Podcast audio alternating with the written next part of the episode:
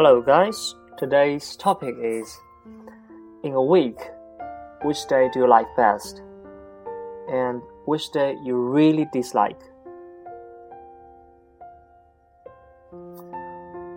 As a student, it's no doubt that Friday is the best day I like in my life. The simple reason is that I can hang out with my friends at weekends to go shopping, to play sports, or go somewhere we like to travel. So, I cannot help feeling excited that weekends on Friday's class, which provide me with a great imagination of the amazing things I like to do at weekends. And the day I cannot stand is Monday.